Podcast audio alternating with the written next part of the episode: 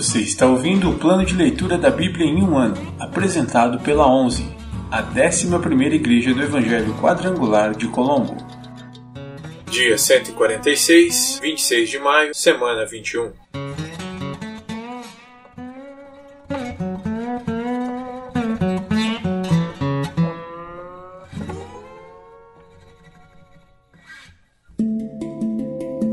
Novo Testamento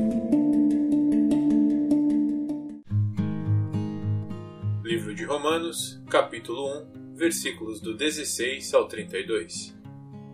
Pois não me envergonho das boas novas a respeito de Cristo, que são o poder de Deus em ação para salvar todos os que creem, primeiro os judeus e também os gentios.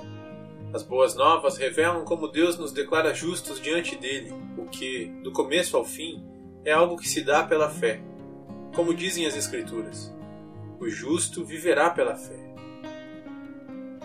A ira de Deus contra o pecado. Assim, Deus mostra do céu sua ira contra todos que são pecadores e perversos, que por sua maldade impedem que a verdade seja conhecida. Sabem a verdade a respeito de Deus, pois ele a tornou evidente. Por meio de tudo que ele fez desde a criação do mundo, podem perceber claramente seus atributos invisíveis, seu poder eterno e sua natureza divina. Portanto, não tem desculpa alguma. Sim, eles conheciam algo sobre Deus, mas não o adoraram nem lhe agradeceram. Em vez disso, começaram a inventar ideias tolas e, com isso, sua mente ficou obscurecida e confusa. Dizendo-se sábios, tornaram-se tolos. Trocaram a grandeza do Deus imortal por imagens de seres humanos mortais, bem como de aves, animais e répteis. Por isso, Deus os entregou aos desejos pecaminosos de seu coração. Como resultado, praticaram entre si coisas desprezíveis e degradantes com o próprio corpo. Trocaram a verdade sobre Deus pela mentira. Desse modo, adoraram e serviram coisas que Deus criou em lugar do Criador, que é digno de louvor eterno. Amém. Por isso, Deus os entregou a desejos vergonhosos. Até as mulheres trocaram sua forma natural de ter relações sexuais por práticas não naturais. E os homens, em vez de ter relações sexuais normais com mulheres, arderam de desejo uns pelos outros. Homens praticaram atos indecentes com outros homens e, em decorrência desse pecado, sofreram em si mesmos o castigo que mereciam. Uma vez que consideraram que conhecer a Deus era algo inútil, o próprio Deus os entregou a um inútil modo de pensar, deixando que fizessem coisas que jamais deveriam ser feitas. A vida deles se encheu de toda espécie de perversidade, pecado, ganância, ódio, inveja, homicídio, discórdia, engano, malícia e fofocas. Espalham calúnias, odeiam a Deus, são insolentes, orgulhosos e arrogantes. Inventam novas maneiras de pecar e desobedecem a seus pais. Não têm entendimento, quebram suas promessas, não mostram afeição nem misericórdia. Sabem que, de acordo com a justiça de Deus, quem pratica essas coisas merece morrer, mas ainda assim continuam a praticá-las. E, o que é pior, incentivam outros a também fazê-lo.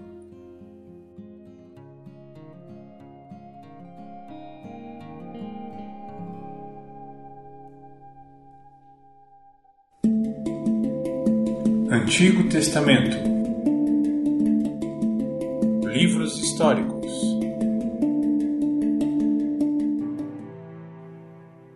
Primeiro livro de Samuel, capítulo 9 Saul e Samuel se encontram. Havia um homem de alta posição chamado Quis, da tribo de Benjamim. Era filho de Abiel, filho de Zeror, filho de Becorate, filho de Áfia, da tribo de Benjamim. Seu filho Saul era o jovem mais atraente de todo Israel. Era tão alto que os outros chegavam apenas a seus ombros. Certo dia, as jumentas de Quis se perderam, e ele disse a Saul: Leve um servo com você e vá procurar as jumentas. Então Saul e o servo percorreram toda a região montanhosa de Efraim, a terra de Salisa, a região de Saalim e toda a terra de Benjamim, mas não encontraram as jumentas em parte alguma. Por fim, chegaram à região de Zuf, e Saul disse ao servo: Vamos voltar para casa. Não quero que meu pai fique mais preocupado comigo do que com as jumentas. O servo, porém, disse: Tenho uma ideia. Nessa cidade mora um homem de Deus. O povo daqui o respeita muito, pois tudo o que ele diz acontece. Vamos procurá-lo. Talvez ele possa nos dizer onde devemos ir. Saul respondeu: Está bem, vamos. Mas não temos nada a oferecer ao homem de Deus. Até nossa comida acabou e não temos nada para lhe dar em troca. O servo disse: Tenho comigo uma pequena quantidade de prata. Pelo menos poderemos oferecer isso ao homem de Deus e ver o que acontece. Naquele tempo, em Israel, quando alguém queria receber uma mensagem de Deus, dizia: Vamos perguntar ao vidente. Pois os profetas de hoje eram chamados de videntes. Saul concordou: Está bem, vamos. Então foram para a cidade onde morava o homem de Deus. Quando subiam a colina para chegar à cidade, encontraram algumas jovens descendo para buscar água. Então Saul e o servo lhes perguntaram: O vidente está aqui hoje? Elas responderam: Sim, basta seguir em frente. Mas é preciso correr, porque ele acabou de chegar à cidade para realizar um sacrifício no lugar de adoração. Quando entrarem na cidade, tentem encontrá-lo antes que ele suba para a refeição no alto da colina. O povo não começará a comer até que ele chegue para abençoar o sacrifício. Subam logo, pois é agora que poderão encontrá-lo. Então chegaram à cidade e, quando entravam pelos portões, Samuel vinha na direção deles, subindo para o lugar de adoração. No dia anterior à chegada de Saul, o Senhor tinha dito a Samuel: Amanhã, por volta desta hora, enviarei a você um homem da terra de Benjamim. Você o ungirá para ser líder do meu povo, Israel. Ele os livrará dos filisteus, pois olhei para meu povo com misericórdia e ouvi seu clamor. Quando Samuel viu Saul, o Senhor disse: Este é o homem de quem lhe falei. Ele governará meu povo. Saul se aproximou de Samuel na entrada da cidade e perguntou: O Senhor pode me dizer onde fica a casa do vidente? Eu sou o vidente, respondeu Samuel. Suba diante de mim até o lugar de adoração. Ali comeremos juntos e, pela manhã, eu lhe direi o que você quer saber, e depois poderá seguir viagem. E não se preocupe com as jumentas que se perderam há três dias, pois foram encontradas. Eu lhe digo que as esperanças de Israel estão centradas em você e sua família. Saul respondeu: Mas sou apenas da tribo de Benjamim, a menor das tribos de Israel, e minha família é a mais insignificante de todas as famílias dessa tribo. Por que o Senhor fala comigo dessa maneira? Então Samuel levou Saul e seu servo para uma sala de jantar e lhes deu o lugar de honra entre os convidados. Cerca de trinta pessoas. Em seguida, Samuel pediu ao cozinheiro: Traga o um pedaço de carne separado para o convidado de honra. O cozinheiro trouxe a coxa do sacrifício e a colocou diante de Saul. Coma, disse Samuel. Reservei este pedaço para você desde que decidi convidar estes homens para a refeição. E Saul comeu com Samuel naquele dia. Quando desceram do lugar de adoração e voltaram para a cidade, Samuel levou Saul ao terraço da casa e preparou uma cama para ele. Ao amanhecer do dia seguinte, Samuel chamou Saul novamente. Levante-se, disse ele. É hora de seguir viagem. Saul se aprontou e ele e Samuel saíram juntos. Quando chegaram à saída da cidade, Samuel disse a Saul que enviasse seu servo adiante. Depois que o servo partiu, Samuel disse: Fique aqui, pois recebi de Deus uma mensagem para você. Primeiro livro de Samuel, capítulo 10, versículos do 1 ao 16. Samuel unge Saul rei. Samuel pegou uma vasilha de óleo e o derramou sobre a cabeça de Saul. Depois beijou Saul e disse: Faço isto porque o Senhor o nomeou como líder de Israel, sua propriedade especial. Hoje, quando você partir, verá dois homens ao lado do túmulo de Raquel, em Zelza, na divisa de Benjamim. Eles lhe dirão que as jumentas foram encontradas e que seu pai deixou de se preocupar com elas e agora está preocupado com vocês, perguntando: Que farei para encontrar meu filho? Quando você chegar ao carvalho de Tabor, encontrará três homens vindo em sua direção. Estão a caminho de Betel, onde vão adorar a Deus. Um deles estará levando três cabritos, outro, três pães, e o terceiro, uma vasilha de couro cheia de vinho. Eles o cumprimentarão e lhe oferecerão dois pães, que você deve aceitar. Quando chegar a Gibeá Elohim, onde fica o destacamento dos filisteus, encontrará um grupo de profetas descendo do lugar de adoração. Virão tocando harpa, tamborim, flauta e lira, e estarão profetizando. Nesse momento, o Espírito do Senhor virá poderosamente sobre você, e você profetizará com eles. Será transformado numa pessoa diferente. Depois que esses sinais se cumprirem, faça o que tiver de fazer, pois Deus está com você. Em seguida, vá a Gilgal adiante de mim. Eu o encontrarei ali para sacrificar holocaustos e ofertas de paz. Espere lá durante sete dias, até eu chegar e lhe dar mais instruções. Os sinais mencionados se cumprem. Assim que Saul se virou para partir, Deus lhe deu um novo coração, e todos os sinais anunciados por Samuel se cumpriram naquele dia. Ao chegarem a Gibeá, Saul e o servo viram um grupo de profetas vindo em sua direção. Então o Espírito de Deus veio poderosamente sobre Saul, e ele começou a profetizar com eles. Quando aqueles que o conheciam souberam disso, perguntaram uns aos outros: O que aconteceu com o filho de Quis? Acaso Saul também é profeta?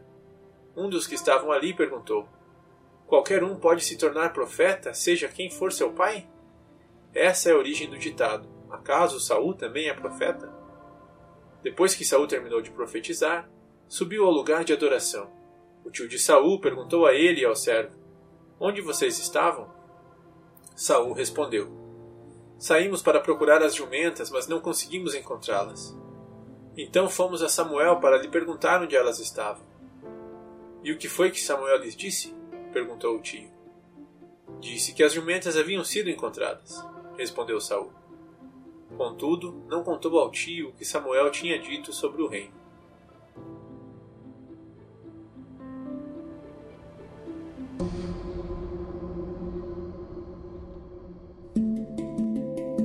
Livros poéticos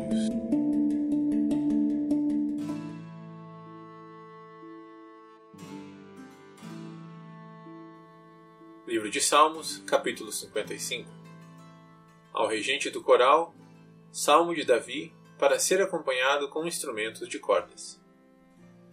Ouve minha oração, ó Deus, não ignores meu clamor por socorro. Ouve-me e responde-me, pois estou sobrecarregado e confuso. Meus inimigos gritam contra mim e fazem ameaças perversas. Sobre mim trazem desgraças e me perseguem furiosamente. Dentro do peito, meu coração acelera. O terror da morte se apodera de mim. Sou tomado de medo e pânico, e não consigo parar de tremer. Quem dera eu tivesse asas como a pomba, voaria para longe e encontraria descanso. Sim, fugiria para bem longe, para o sossego do deserto. Sim, eu me apressaria em escapar para um lugar distante do vendaval e da tempestade. Confunde-os, Senhor, e frustra seus planos pois vejo violência e conflito na cidade. Dia e noite os muros são guardados de invasores, mas a perversidade e a maldade estão do lado de dentro. Tudo está desmoronando. Ameaça e engano correm soltos pelas ruas. Não é meu inimigo que me insulta. Se fosse, eu poderia suportar. Não são meus adversários que se levantam contra mim. Deles eu poderia me esconder. Antes é você, meu igual, meu companheiro e amigo chegado. Como era agradável a comunhão que desfrutávamos quando acompanhávamos a multidão à casa de Deus. Que a morte apanhe meus inimigos de surpresa, que desçam vivos à sepultura, pois a maldade mora dentro deles. Eu, porém, invocarei a Deus, e o Senhor me livrará. Pela manhã, ao meio-dia e à noite, clamo angustiado, e ele ouve minha voz. Ele me resgata e me mantém a salvo na batalha, embora muitos ainda estejam contra mim. Deus, que governa desde a eternidade, me ouvirá e lhes dará o que merece. Pois meus inimigos não querem mudar sua conduta. Eles não temem a Deus. Quanto a meu companheiro, ele traiu seus amigos e não cumpriu suas promessas. Sua fala é macia como manteiga, mas em seu coração há guerra. Suas palavras são suaves como azeite, mas na verdade são punhais. Entregue suas aflições ao Senhor e Ele cuidará de você. Jamais permitirá que o justo tropece e caia. Tu, porém, ó Deus, lançarás os perversos no abismo de destruição. Assassinos e mentirosos morrerão ainda jovens, mas eu sempre confiarei em ti.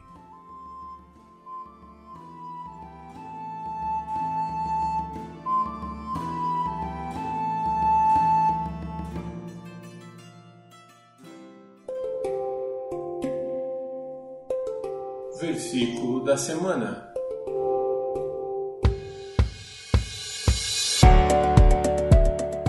Porque todos pecaram e destituídos estão da glória de Deus. Romanos 3, 23. Porque todos pecaram e destituídos estão da glória de Deus. Romanos 3, 23. Porque todos pecaram e destituídos estão da glória de Deus. Romanos 3, 23.